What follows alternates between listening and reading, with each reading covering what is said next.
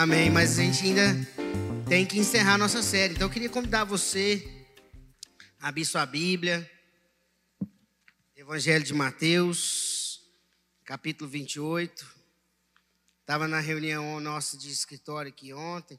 Para quem não sabe, toda terça-feira nossa equipe aqui reúne para né, organizar a igreja, organizar algumas demandas e também para planejar os nossos cultos, né? E aí, essa semana, quem teve que trazer o devocional do nosso, nosso, da nossa equipe foi eu. E eu estou meditando nessa palavra aqui já faz uns dias, já. Muito por conta desse movimento que Deus está fazendo aqui na nossa igreja. Me lembro de 2017 para 2019, quanta gente foi enviada e quanta gente chegou aqui na igreja. Né, Marcão? Quanta gente que foi enviada e chegou, e aquilo ali para mim era muito novo, porque é, esse movimento de enviar, chegar, não era tão comum para mim. E eu fiquei muito impactado. E agora parece que está começando a voltar novamente. Agora, no fim da pandemia, nós estamos enviando um dos, né, o Rafa e a Iana. Queria que você abrisse, então, Mateus 28, 18 até o 20. Vamos ler juntos. Estamos na série Encontros com Jesus. E aí Jesus fala assim: Jesus aproximando-se, falou-lhes dizendo: Toda a autoridade me foi dada no céu e na terra. Ide, ide, Rafa, ide, Ana. Portanto, e fazei discípulos de todas as nações, batizando-os em nome do Pai, do Filho e do Espírito Santo, ensinando-os a guardar todas as coisas que vos tenho ordenado. E eis que estou convosco todos os dias até a consumação dos séculos. Hoje nós encerramos a nossa série Encontros com Jesus. Com esse encontro, nós fizemos em torno aí de, se a contagem lá de vídeos lá no YouTube está certo, Thaís, hoje nós estamos completando 23 encontros. Então dá para você fazer aí uma, em vez de fazer uma série lá na Netflix, faz uma série de encontros, né, dona Raquel? Vai ser bem melhor para você. Com certeza foram os doze discípulos e futuros apóstolos quem estiveram, na maioria, na maior parte desses encontros. Talvez não diretamente, mas ali em volta, com certeza eles estavam, participando ativamente ou não. E eles estavam ali ouvindo, aprendendo, sendo corrigidos muitas vezes, observando, ajudando, e sendo preparados para o que viria. Com base nisso, eu queria chamar vocês para nós orarmos agora. Amém? Senhor, obrigado por esse privilégio, essa responsabilidade. Obrigado porque hoje é um dia muito especial. Hoje nós estamos aqui, ó Deus, encerrando uma série tão marcante que foi a série Encontros com Jesus. A gente quer mesmo marcar nossas vidas com esse encontro e essa, essa, só o Senhor pode fazer isso nas nossas vidas. Só a sua presença, só o seu toque pode mudar e pode fazer isso. Então fala conosco, usa tudo aquilo que foi preparado em nome de Jesus. Amém. Nesse encontro aqui reservado que Jesus tem com seus discípulos, nós podemos ler as últimas ordens de Jesus Cristo. E a gente já teve a oportunidade de falar um pouco sobre isso. O Rafa gosta muito de dizer o seguinte: as últimas palavras de alguém são muito importantes, a gente tem que levar a sério. Então, nesse, nesse ou nesses encontros, né, finais, Jesus deixa suas últimas ordens e o propósito que eles deveriam seguir com a ascensão que ele teria. Então, é esse conjunto de ordens que Jesus deixa, não é só Mateus, a gente vai ver um pouco dos outros, é, a gente chama lá na, na teologia, né, né, André, e na missiologia de grande comissão. Embora não tenha esse termo na Bíblia, mas esse é o termo que resume, né, e a tradição cristã chama isso de a grande comissão, ou seja, a grande ordem, o grande chamado que Jesus deixa para a gente. E ela se tornou o ponto-chave né, do trabalho missionário, da obra evangelística e da missão da igreja, que somos nós, o corpo de Cristo, a noiva de Jesus. Então, o termo grande comissão refere-se a uma ordem expressa, não é um pedido, é uma ordem. É uma missão que foi dada e não uma sugestão sugerida. Jesus não está dizendo assim, ó, se der, você faz. Quando sobrar um tempinho, você podia pegar lá. Não. É uma ordem que Jesus está deixando. É algo para ser feito. Missão dada, cumprida. Grande comissão espera e exige também de, de nós que a gente faça algo, que a gente obedeça. Não um pedido. A grande comissão é uma responsabilidade a nós atribuída por uma autoridade ou alguém maior que nós mesmos, maior que tudo. Porque toda autoridade foi dada sobre ele. Não é qualquer autoridade, é toda. O próprio Deus, o próprio Senhor Jesus, deixou essa grande comissão. Então, a grande comissão é o conjunto das passagens mais significativas significativas da Bíblia no sentido de propósito que a igreja deve seguir a partir da ascensão de Jesus. São os registros dessas últimas instruções pessoais. É uma chamada de Jesus aos discípulos para tomar uma ação enquanto eles estão aqui na terra. Então a grande comissão é para a gente fazer agora, enquanto a gente está aqui. Se Jesus promover alguém amanhã, não tem mais como cumprir a grande comissão. É agora, é hoje. É presente. A grande comissão nos mostra qual é o nosso propósito como igreja, como noiva, como corpo de Jesus. Então é importante perceber que cada um dos evangelistas, cada um dos evangelhos e também Atos, eles registram uma perspectiva da grande comissão e desse grande propósito que nós deveríamos seguir ou pôr em obediência. O primeiro deles está lá em Marcos 16, 15, e disse-lhes: Ide, portando, to, ide por todo o mundo e pregai o evangelho a toda criatura. Ir, pregar o evangelho, pregar a toda criatura. Primeira ordem: ir e pregar. Ir e pregar. Depois eu vou fazer as perguntinhas difíceis. Eu vou falar sobre cada uma. O segundo é o desafio de ensinar. E ensinar é bem difícil. Eu estava falando esses dias para trás que, como eu tenho dislexia, uma das maneiras, e eu aprendi sozinho, depois o psicólogo me mostrou como que foi interessante isso na minha cabeça. Então, a maneira de eu aprender era o quê? Tentar ensinar para alguém. Entendeu, Robertinho? Então, se eu conseguir ensinar para alguém, eu vou aprender. Então, quando eu vou estudar, quando eu ia estudar, ainda estudo, né? Eu fico tentando, né? Que alguém vai entender isso? Aí eu acabo aprendendo. Então, o desafio de ensinar, Lucas 24, 45. Então lhes abriu o entendimento para compreenderem as Escrituras. Ele vai até o versículo 48. Eu estou dando uma pincelada aqui, bem rápida. Nós temos outras coisas ainda hoje. Então, ensinar, entender, compreender. Quantas pessoas perdem da gente que não tem muita perspectiva, não entende o Evangelho, a Bíblia, a palavra de Deus, mistura o José do Egito com o José, né, esposo de Maria. E é assim mesmo. Uma vez eu estava ensinando sobre o Evangelho de Mateus na igreja, e aí uma senhora virou para mim e falou assim: Nossa, esse José, hein? Demais ele. Eu falando de José, né, esposo de Maria. falei, Por quê? A senhora gosta tanto dele assim? Nossa, olha para você ver, estava lá no Egito, agora. É? Aí mistura Gênesis com Gênesis, né? Deuteronômio com derreter demônio, e vai. Então, desafio de ensino. Desafio do ensino.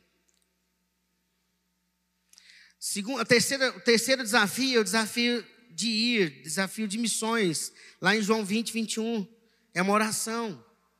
Disse-lhes, pois, Jesus outra vez: Paz seja convosco, assim como o Pai me enviou, eu também vos envio. Enviar ir. É um desafio. Enviar um, um casal, enviar um missionário, exige muita preparação, muita oração, recurso, sustento.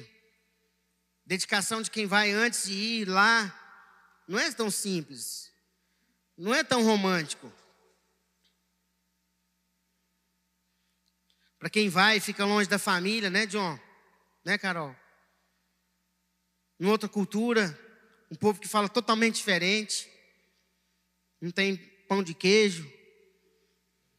Não tem piqui. Não tem pamonha. Fala né? Quem vai para a China não entende nada. Desafio de quem vai. Deixar sua cultura, deixar tudo. É só Jesus. Só uma firme convicção de querer cumprir, de, de obedecer uma ordem, um chamado que Jesus deixou. Quarto, é o, é o desafio de testemunhar. Atos 1,8. Mas receberei poder ao descer sobre vós o Espírito Santo, sereis minhas testemunhas, tanto em Jerusalém como em toda a Judéia, Samaria, até os confins da terra. Por último, não menos importante, o texto que a gente leu no começo, o desafio de discipular. Aí quando você consegue romper essas barreiras cultural, quando você começa a conversar na língua que for, né? Cadê a Carol? Aprendeu chinês? Jesus. Imagina, discipular alguém em chinês. Depois você me conta como é que é, tá? É. Desafio de discipular. Andar com alguém um ano, dois anos, três anos. Dar uma chance, duas chances, três chances. Orar por essa, por essa pessoa. Receber ela em casa, acudir, ligar, ir atrás, não desistir. Como o Marcão gosta de falar, sentir as dores de parto, até ver Cristo ser formado na vida dessa pessoa. É uma relação, não é uma escola, né, André? Não é sentar lá uma vez por semana, abrir um quadro lá e falar, tá aqui, aprende aí, depois, depois você me fala. Não, é andar com a pessoa, comer um arroz, um saco de sal, né? O saco de sal na época era grande quando eles falavam isso. Uma, talvez meu tamanho, né? E aí, chegamos nós. Estou quase encerrando, viu, gente? Diante de Jesus, os discípulos foram confrontados com essas ordens e receberam esse propósito. E diante do que nós ouvimos aqui, a gente passou de forma rápida, breve, mas quem você está evangelizando hoje? Pelo menos orando por alguém. Quem você evangelizou esse ano? Não vamos puxar a ficha dos anos anteriores, não. Vamos pensar agora. Quem que você evangelizou esse ano? Quem que você está pretendendo evangelizar esse ano? Se Jesus falou, ide e pregar o evangelho, você está cumprindo esse. Não precisa falar, responder, mas pensa comigo. Quem você está ensinando? Senhor, manda alguém para me ensinar o evangelho. Experimenta fazer essa oração. Senhor, eu quero ensinar a tua palavra para alguém. Experimenta fazer essa oração. Ele vai mandar. Para qual pessoa você está indo? Em direção de quem você está em movimento? Para qual pessoa você está deixando a sua zona de conforto, a sua, né, a sua tranquilidade, né, o seu momento de Netflix, da série, da, de maratonar, e está ligando para alguém, está orando por alguém, está indo na direção dela, está falando de Jesus. Para quem?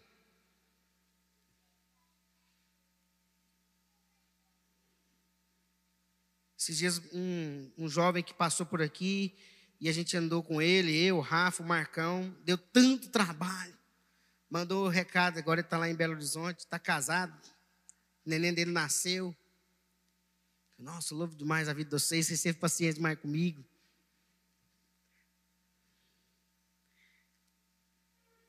Quais pessoas têm recebido o bom perfume de Cristo através do seu testemunho diário? Quais pessoas? Quais pessoas que você no seu dia a dia convive, seja no trabalho, seja no, lá onde você mora, que olha para você e fala assim: tem alguma coisa diferente nesse rapaz, nessa moça, nessa senhora, nesse homem. Quem que você está discipulando? Aprove a Deus que hoje dia do nosso encerramento, nós estivéssemos aqui enviando e nos despedindo da família Cassiano, que está indo para Portugal. Pijama, Iana, Vitinho e Aurora. Eles vão cumprir o ID lá no outro lado do Oceano Atlântico. Que privilégio. Mas nós que estamos aqui, nós precisamos sustentar esse ID deles, orando por eles, contribuindo mas também mantendo a boa obra que eles estão deixando com a gente. Então nós temos que agarrar no chifre do boi aqui. O Rafa não vai estar mais aqui com a Iana. E aí, quem que vai estar lá com as crianças? A Iana não está mais aqui mais conosco. Quem vai estar na coordenação do culto aí? Deus está articulando, mas se tiver mais gente para engajar, tá bom, pode vir. Será um novo tempo para todos nós, para ambos. A igreja da cidade lá em Portugal, para a família Cassiano, nós da Sal da Terra do 90, para a equipe do culto de quarto, é um tempo novo para todo mundo. E nós queremos cumprir esse ID aqui, no nosso bairro, na nossa região, na nossa cidade, assim como eles vão cumprir lá, em Portugal. Que o Senhor nos abençoe. Todos nós. A igreja que vai recebê-los, eles que estão indo e nós que estamos ficando. E eu queria te chamar para orar comigo agora. Se você puder ficar de pé e se colocar na presença de Deus. Vocês ouviram aqui que a gente recebeu várias, várias ordens, vários chamados. E cabe a nós nos posicionarmos. Então faça essa oração. Por você mesmo. Senhor, eu quero cumprir o ID.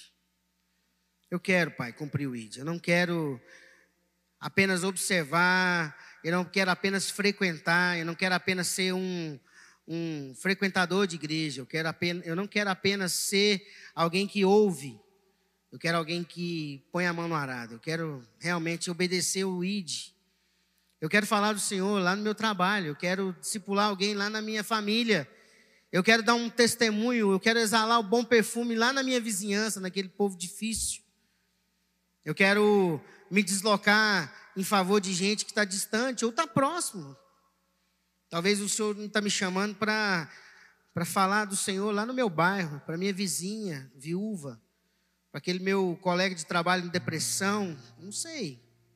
Mas eu estou aqui, pareis-me aqui.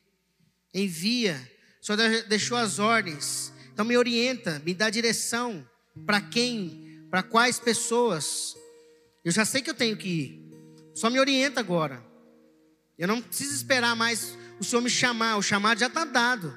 A ordem já foi dada. Eu quero agora cumprir, eu quero obedecer, eu quero falar, eu quero testemunhar, eu quero ensinar, eu quero discipular. Eu quero fazer tua obra, Pai. Eu quero deixar frutos que permanecem. Eu não quero correr atrás do vento.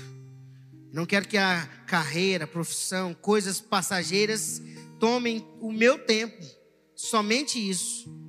Eu quero fazer algo diferente. Eu quero deixar outro legado um legado nas vidas, nas pessoas. Gente que está do meu lado, que está precisando. Os campos já estão brancos, Pai. Ajuda-me a olhar isso, a ver isso. Dá-me a sensibilidade de ter olhar para isso, Pai. Em nome de Jesus.